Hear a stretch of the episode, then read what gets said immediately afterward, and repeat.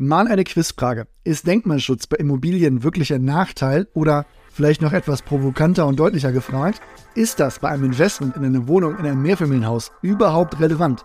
Ich habe da noch keine abgeschlossene Meinung zu dem Thema und daher habe ich mal wieder bei Janina angefragt, ob sie mir nicht ein paar Antworten und Einschätzungen liefern kann. Daher machen wir heute wieder eine gemeinsame Kaffeepause und das Ergebnis, das hört ihr in Form dieser Episode Immobilien einfach machen. Mein Name ist Oliver und jetzt starten wir los.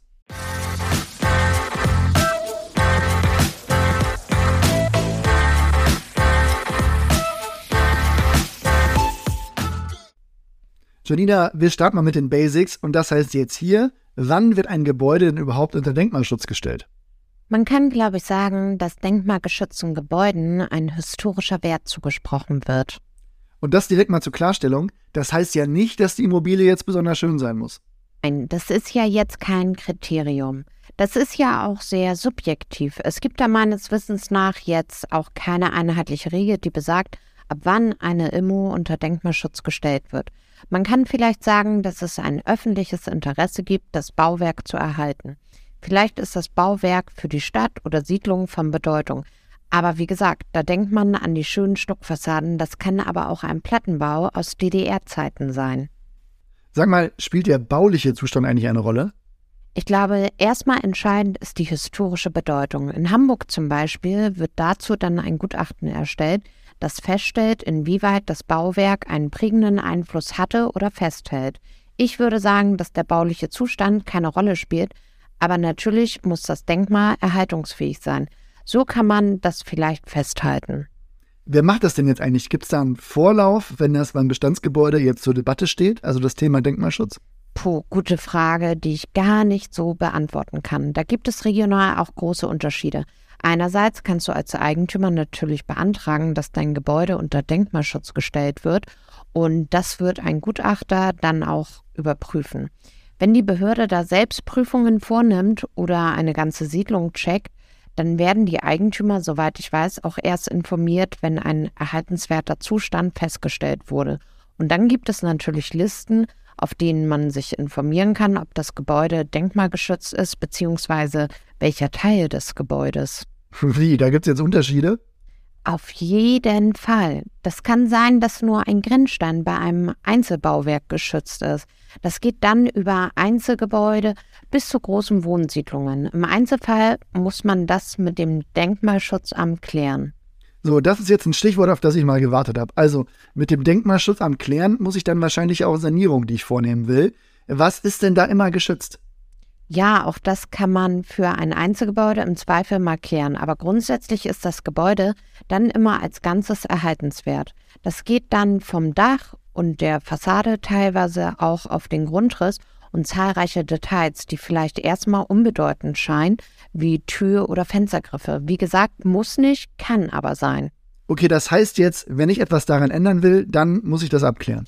Genau, du kannst dich jetzt nicht einfach daran machen und das Dach neu eindecken. Und auch bei anderen Gewerken müsste man schauen, ob das Auswirkungen hat. Zum Beispiel kannst du die Heizung natürlich austauschen, aber mal als Beispiel, wenn du von einer Gasheizwerttherme auf eine Brennwertheizung wechselst, dann müsste da vermutlich auch Arbeiten am Schornstein gemacht werden. Und das kann dann schon wieder ein Thema sein, für das du eine Genehmigung brauchst. Also im Zweifel bei der Dachdeckung, Umbau von Dachgeschoss, Fenster, Austausch Fassadenarbeiten oder auch interessant, Anbringung von Werbeanlagen generell immer nachfragen. Auch wenn man jetzt einen Zaun plant oder selbst wenn man einen Bewegungsmelder anbringen will, würde ich hier immer vorher nachfragen. Der Denkmalschutz kann sich auch auf das Innere des Gebäudes erstrecken, also Treppenhäuser oder auch der Grundriss könnte davon erfasst sein. Wo frage ich denn da genau nach, beziehungsweise wer erteilt mir denn da jetzt die Genehmigung? Du kannst beim Denkmalschutzamt nachfragen die auch die Genehmigung ausstellen. Wenn etwas geplant wird, dann einfach mal anrufen und klären, was genau die brauchen, um den Antrag zu genehmigen. Wichtig ist nur, da vorher anzufragen und nicht nach Umsetzung der Maßnahmen nachträglich um Genehmigung bitten. Die Mitarbeiter des Denkmalschutzamtes beraten auch ganz fachkundig bei Fragen der Sanierung oder anderen Umbaumaßnahmen. Also Zwischenstand, der Denkmalschutz macht das Leben für Eigentümer schon ein bisschen komplizierter. Ich glaube, es macht sich sicher nicht einfacher, aber man muss da auch unterscheiden und sollte das jetzt nicht dramatisieren. Man hat eine größere Verpflichtung, wenn die Fassade bröckelt, dann kann da im Zweifel nicht die günstige Variante wählen und einfach was Neues davor setzen, sondern man muss die Fassade erhalten. Das gleiche gilt für Treppenhäuser.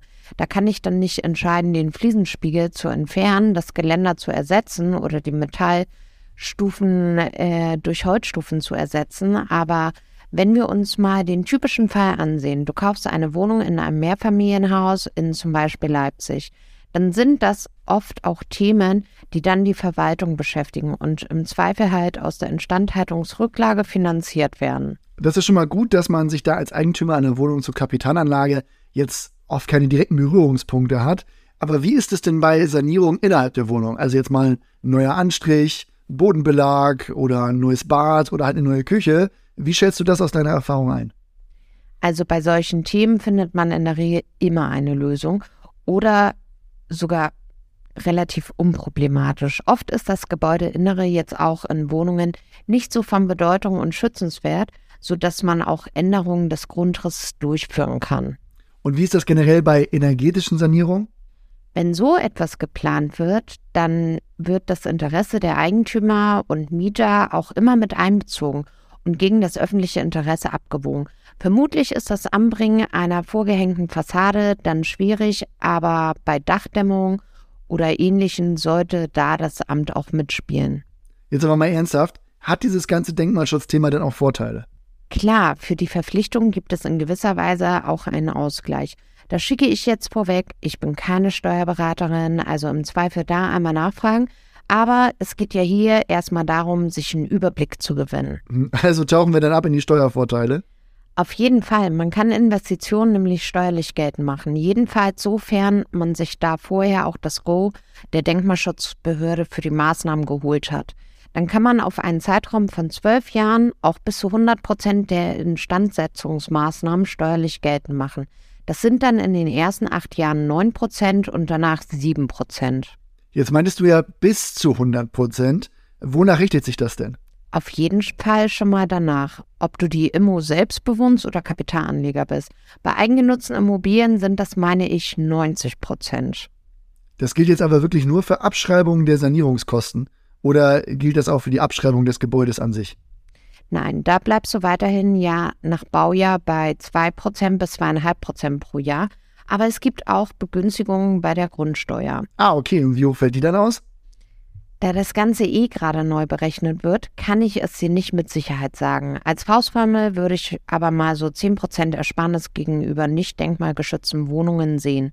Sollte man entsprechend in der Grundsteuererklärung auch erwähnen. Gibt es eigentlich auch spezielle Förderungen für denkmalgeschützte Immobilien? Ja, an der Förderkulisse ändert sich natürlich häufig etwas, aber es gibt spezielle KfW-Förderungen. Wenn ich jetzt eine Immo kaufen will, wie erfahre ich denn, ob die unter Denkmalschutz steht? Also steht das im Grundbuch? Das wäre tatsächlich mal sinnvoll, das da als Belastung aufzunehmen, wird aber leider nicht gemacht. Die Denkmalliste führt das Landesdenkmalamt in dem jeweiligen Bundesland.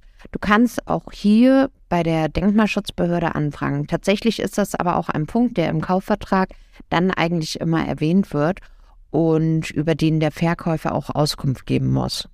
Mhm, okay. Sag mal, kann der Denkmalschutz für so ein Gebäude eigentlich auch aufgehoben werden? Grundsätzlich ja, aber ich glaube, in der Praxis wäre das ein längeres Verfahren. Wenn du als Eigentümer der Ansicht bist, dass das Gebäude den Status eines denkmalgeschützten Hauses nicht mehr verdient oder du halt nachweisen kannst, dass die ursprünglichen Gründe für den Denkmalschutz nicht mehr gegeben sind. Hast du da einen Praxisfall?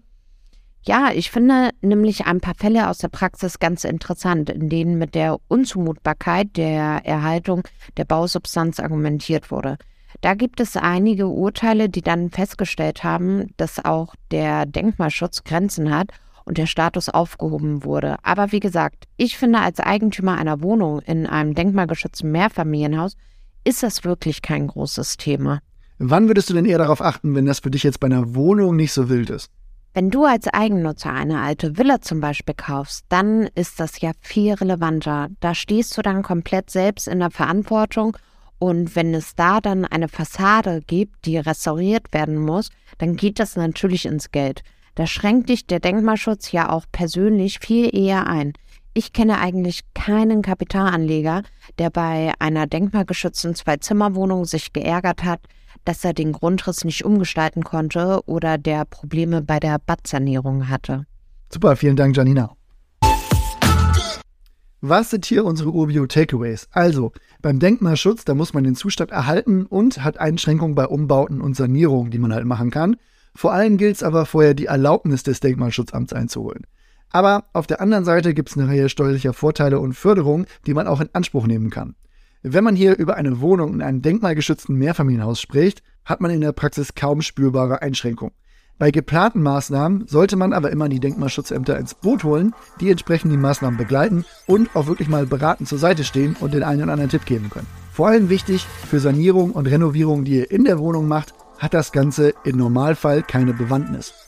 Wenn du mehr Fragen zum Thema Denkmalschutz hast, dann schreib uns gerne an podcast.urbio.com. Danke fürs Zuhören. Wenn es dir gefallen hat, dann freue ich mich auch über deine Bewertung. Ansonsten hören wir uns schon sehr bald wieder. Mach's gut, bis denn, ciao.